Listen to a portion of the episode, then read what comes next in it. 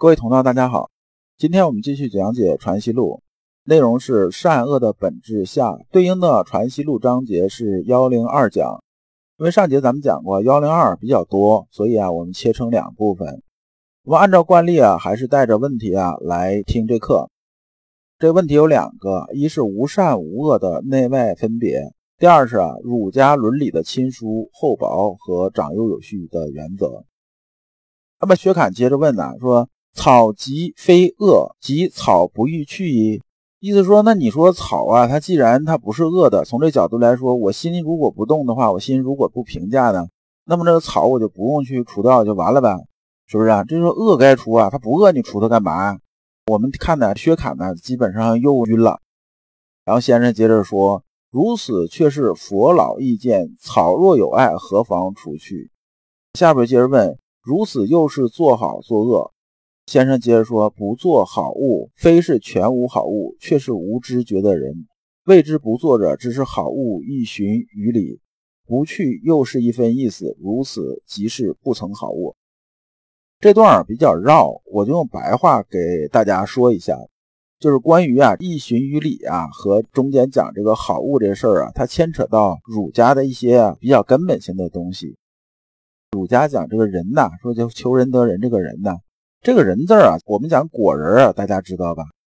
那么这个是果仁的意思，意思是种子啊。他讲的人所在啊，是生生不息。那么这里边呢，我们讲啊，儒家的这种啊，遵循的一些原则呀，和其他不太一样。我们很讲什么呢？讲啊，老吾老及人之老，幼吾幼及人之幼。就说呢。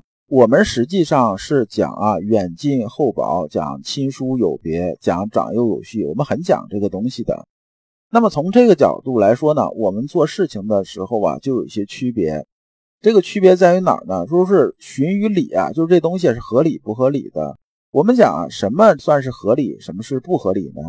按儒家这种讲法是说呢，我们取大舍小啊，就是合理；取小啊舍大，就是不合理。那么大小怎么分别呢？打个比方啊，比如说你一个人呢去山里边修行啊，修行因为你就是一个人吧，然后你觉得什么事由着自己性子来也可以，比如说我不洗澡也可以啊，我睡觉不关门也可以啊，啊，反正我就我一个人吧，我也不担心碰着盗贼，我身强力壮啊，我也不在乎什么有这个老鼠有蟑螂，我也不怕这些东西啊，那么这也无所谓，这个东西呢也算是一个合理的。那打个比方说啊，你的夫人呢和孩子啊，然后也过来说看你啊，在一起住一段时间。那么这时候呢，你如果啊还是晚上睡觉连门都不关呢，那么这事儿显然就是不合理了。就说你可以不担心什么事儿，但是你的老婆孩子呢，他们这个妇女儿童吧，他肯定啊还是怕这个老鼠啊，怕什么野兽啊，怕一些坏人呐什么这些。这时候啊，你就不能啊由着我自己性子来，我怎么舒服怎么来，这就不行了。么这就是啊一个大小的一种分别。那么呢，这也是儒家比较讲的事情。那么关于好恶这些事情啊，我们呢有一个分别，就是善恶这个事情啊是有分别。就是内心呢，我们是无善无恶的，但是呢，入世这种无善无恶和内心的无善无恶啊，它是两回事儿，它不是一码事儿。我们内心的无善无恶是说啊，我们内心呢只有这么一团气，有一团气呢，我们看着所有外边这事情这种发展呢。我们顺其自然就可以了。顺其自然不是不管不问。你比如说，你半道上碰着一个流氓在调戏妇女啊，这个你说你要如果不管，你在想，哎，我是修儒学的，这事儿我要无善无恶，顺其自然呗。反正他调戏就调戏，这事儿跟我没一毛钱关系。那你说你这是叫心有良知吗？这肯定不算心有良知，对不对？那么对于身外的事情来讲的话呢，我们也讲啊，这事儿合理啊，只要合理，我们就该去做。不合理呢，我们就不去做。那么这才是儒家入世很根本的一个东西。那么对于草呢，它的善恶呢，就是说它是善还是恶呢，其实没有那么重要。所以先生说啊，草有妨碍，理亦易去，去之而已。偶未及去，亦不累心。就说你不能啊，说这个草有没有是善还是恶呢？它不重要，重要的是什么？它是否合理？那么我们目的啊是养花，对不对？那里边有草，它就是不合理。不合理呢，我们就把它去掉。而我们这里边讲的什么呢？讲的我们不能累心。若着了一分意思，即心体便有带累，便有许多动气处。这个气啊，是指私欲之气啊。就说你不去除草的话呢，那么你的心体啊，就是说你心体本来是无善无恶这种状态的，它会被这件事情所拖累。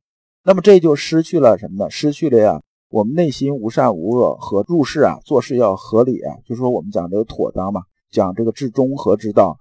这个和呢，也是一个妥当合理的意思。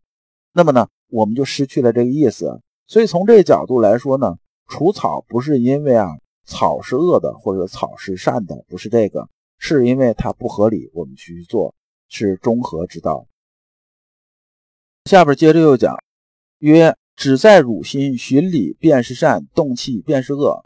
这个先生把三恶就讲的比较清楚了。说我们循理呢，是说啊，顺其自然，就是以中和之道为主。中呢，就是说我们心里边呢是顺其自然这种状态。就是上节我们讲那例子嘛，就是你当个总经理，下边是打扫卫生的阿姨每天做卫生这些事情啊，你是让他顺其自然，他每天去打扫就 OK 了，你不用去管。然后你不能因为说他打扫卫生，你要插手过问。这个啊，就超出啊你的合理这种本分了。你做个总经理啊，你的职责也好，你的本分也好，凭良心说呀，你不应该这种小事你也跟着掺和。这种小事是交给行政部的，或者交给大综合那边去管的，你不能插手下边去管他下边人，这本身就是不合理。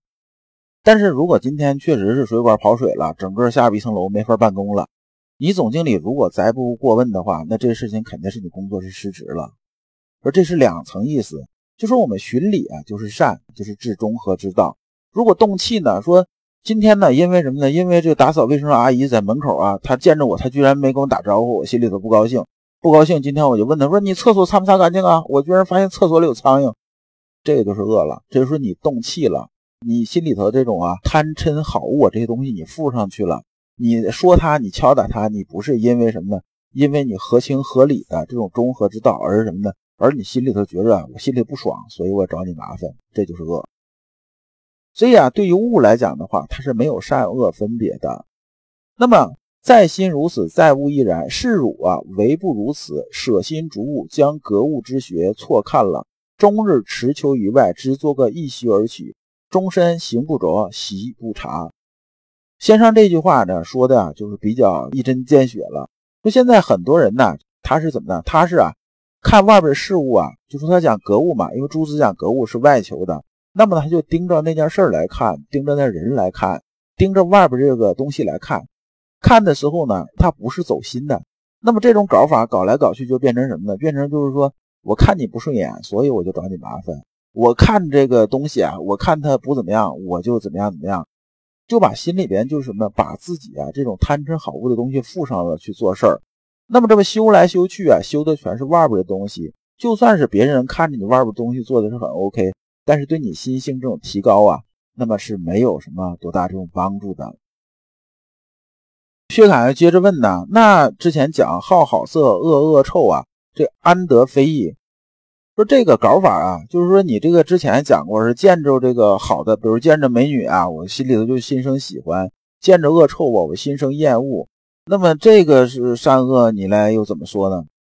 先说啊，却是诚意，不是私意。诚是只是循天理，虽是循天理，但着不得一分意，故有所愤志好恶好乐，则不得其正。须是阔然大功，荒是心之本体，知死亦知未发之众。先生讲来讲去啊，这些东西还是没有离啊未发之众这意思。他说啊。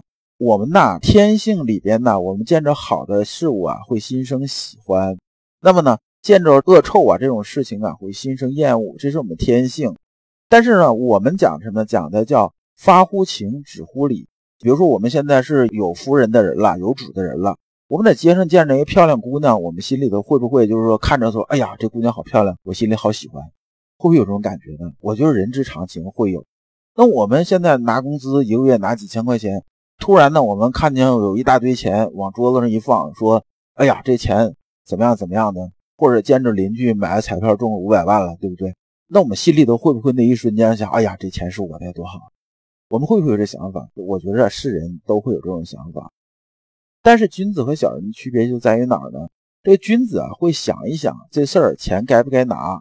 这个我是有老婆的人了，看这个美女啊，我看了之后有没有什么动作？然后再看这事儿是合不合理。如果是不合理，那我肯定不能干呐。说不义之财肯定不能取吧。甚至啊，这个事情连孔子啊也不例外，就是也未能免俗啊。孔子说啊，如果富贵可求啊，那我就算是给人家当个马夫偶也可以。就这个是在《论语》里是有原文的。那么，如果是这些事情是有违啊道义的，它不合理，就不义之财的话，那我是肯定是不能取。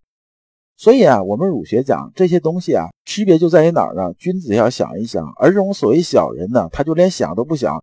我不管我有老婆没有老婆，先把这个美女先推倒再说。这钱呢，我不管该得不该得，我先拎到我包里再说，先揣到我口袋里再讲。那么这本身呢，这就是已经偏了很多了。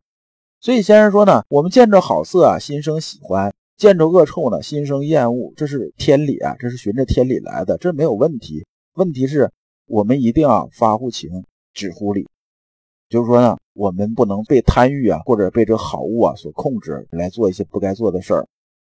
那么博生曰啊，先生云草有妨碍，礼义易去，原又是躯壳起念。博生啊是孟元，就是说他当时啊，相当于就是助教的这种位置啊。说先生说啊，说草啊有妨碍，就给去掉。这个应该就是啊，这个躯壳起念嘛。然后先生接着讲了一句，说啊，此须汝心自体当，汝要去草是什么心？周茂叔窗前草不除是什么心？其实先生就是反问了一句，说这除草不除草啊，这东西没有对错之分的，没有什么对错。这周茂书啊，是指啊周敦颐啊，字茂叔。就是这个濂溪先生有这么个人，他讲草不除啊，这个典故是出自哪儿啊？出自《二程遗书》啊。周茂书窗前草不除，问之云：“于自家意思一般。”就是这意思是说啊，此是好生之意啊，说是以天地生意如一，就有点像刚才咱们讲的例子一样，就是我自己啊一个人生活，对不对？哎，我不想洗澡，我就不洗澡；我不想洗衣服，我就不洗衣服嘛，由着自己性子来，反正上天有好生之德，无所谓，就这么个意思。那么呢，周茂叔啊，这窗前的草它就不除了。那么对于我们来讲呢，花间草我们要除呢，那又是另一层意思。除和不除啊，它没有绝对这种对错，也没有绝对这种是非，就是看什么呢？这事情是合理还是不合理。讲到这里啊，呃，老刘讲一句题外话，有些时候我们讲《传习录》的时候啊，有这么一个什么呀？我们有时候说出来的和文字上的，有些时候会带出一些歧义。这有些同学呢，就是可能听着就可能会较真儿。老刘啊，举个例子啊，就打个比方嘛。比如说啊，这条路啊是弯的，就是弯儿很多嘛，九曲十八拐这么一些弯儿。但是这个路啊只有这么一条，然后从我这个地方，然后到某个地方吧，有人来问路了，说老刘啊，这个你知不知道到哪儿怎么走？我就跟他说，我说你呀，直着走，直着走，顶到头就到了。我讲这话是不是没有错？对不对？但有些人呢，他上了车之后，他方向盘他就不改了，他方向盘定死了。你说直着走好吗？走了没多远，有个拐弯，你不拐，这不肯定不是掉沟里边去了。回头他来找我麻烦了，说老刘，你讲这玩意儿，我说按你说的直着走，我现在掉沟里，了你不纯粹坑人吗？所以说呢，我们听这些东西啊，我讲这些话也好，还是这些文字也好，我们呢都要加上自己的体会。同样，老刘讲这直着走啊，不是说你沿着条直线走，是说啊，你沿着条路，它合理的这么去走，就是贴着右边啊，沿着路走。这也是直着走一种说法，但是它确实啊不是一条直线，这是两回事儿。所以大家在听课的时候、修身的时候要多加体会。我们这一讲内容啊就讲完了，下一讲我们讲学问的根本处。感谢诸君。老刘啊一直相信修身之道在于互相印证，同道为鉴，共同进步是我们修身的这种必由之路。如果啊诸位同道对老刘分享的内容比较感兴趣，愿意一起交流、聆听更多的分享。可以通过专辑介绍里面的联系方式联系老刘。今天的内容就到此结束，再次感谢诸君。